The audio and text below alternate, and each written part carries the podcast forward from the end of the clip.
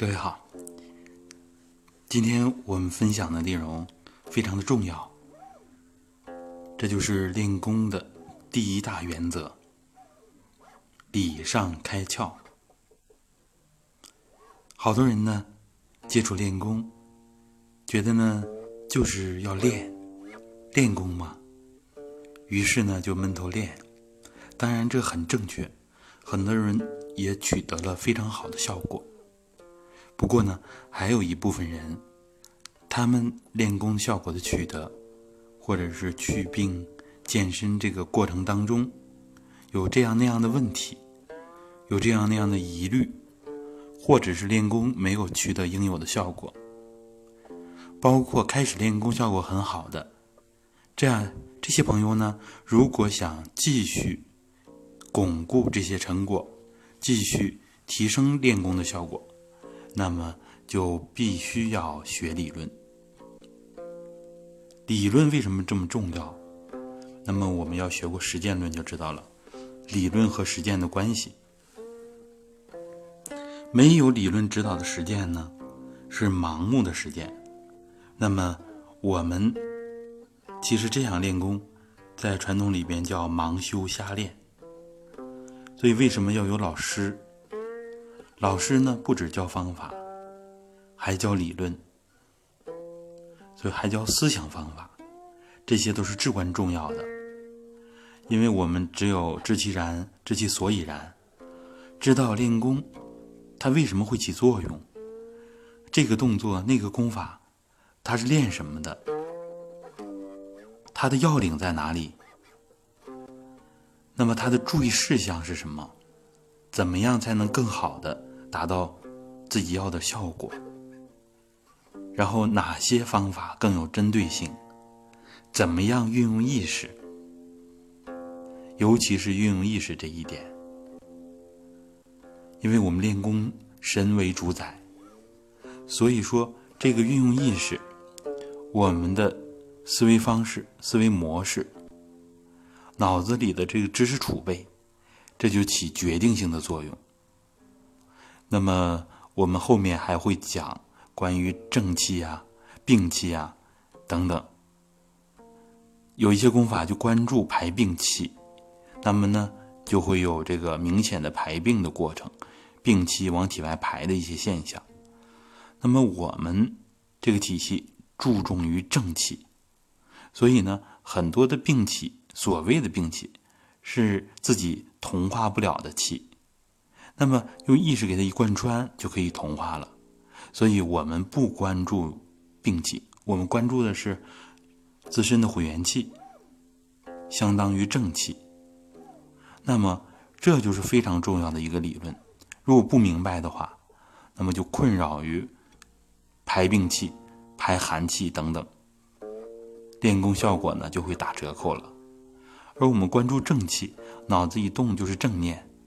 这就是我们非常重要的一个理论，啊，立足于人的混元气，所以就会起到非常快速的效果，非常好的效果。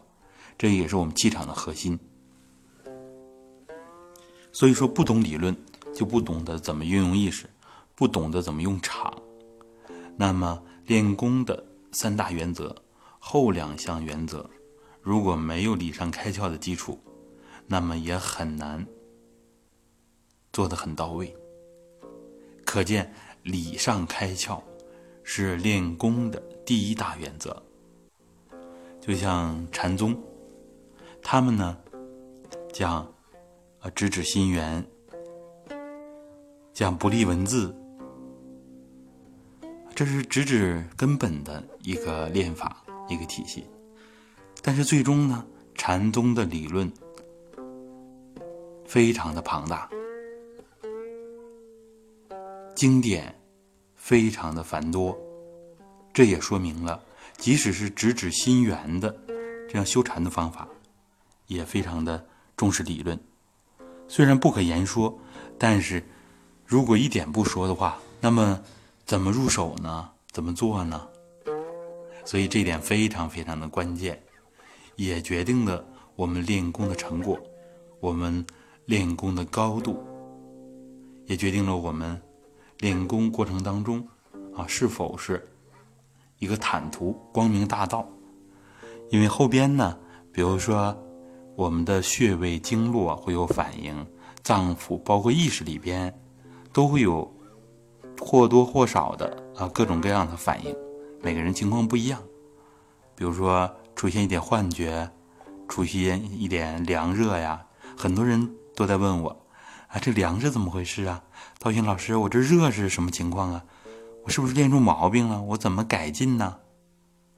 后来我讲，这都是八处的内容啊，说明这一块理论不清楚啊，没有在心里扎根。本来是很正常的气机变化，气的反应，那么呢，多数人都以为练的不对，这儿跳了。那儿酸了，所所以这样，如果是没有及时找老师来答疑解惑，在心里边它就会起到一个负面的作用啊。有的人觉得一凉是在排寒气，当然有这种情况，但是呢，不全都是这样的，因为我们练的气精细了，也会有凉的感觉。所以我们要明白，练功怎么进行啊？怎么进行调整？怎么优化？整个过程呢是一个系统工程。一个系统工程，如果没有完善的理论框架，然后还有一些细节的操作呀、细节的啊这个执行的方法呀，然后还有呃相应的理论支撑的话呢？那么这个系统工程也会出问题，啊，也会成为豆腐渣工程。所以，更何况我们人是非常复杂的啊，精气神这么一个繁杂的人体啊，这么一个繁杂的巨大的系统啊，可以叫做超巨系统。每个人的个体差异又非常大，所以我们学。就要学这些共性的理论，然后理论当中还会讲到我们个体的差异，这样我们就会减少迷惑，啊，知道下一步怎么办，知道我现在处于什么水平、什么阶段，那么练功的次第、练功的程序，我现在应该怎么做？下一步我需要怎么做？怎样来提升？怎么样来提高？因为学。如逆水行舟，我们练功也是这样，不进则退。尤其是练的时间长了，练的疲态了，觉得练功就这么回事儿。实际上，您不知道，身无底止，我们自我的提升啊，身心的完美是没有止境的。我们优秀的传统文化，结合现代科学，它将引起。现代文明的一场革命。那么，关于这方面，我们就不多讲了。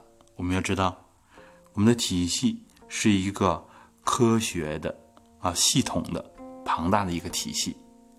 如果不学理论，那么实际上就没有真正的入门。所以我们建议大家，不管是为了治病啊、健身啊、开智啊，还是为了。修身，啊，修心，全面提升自己，等等，甚至于有人他会立志成为圣贤，传统所谓的超凡入圣他真，各个层面都需要学理论。不明理，那么就是盲修瞎练。我愿意跟着大家一起来学习理论，一起来进步。祝愿每个人都能够完美身心。好的，我们下次再见。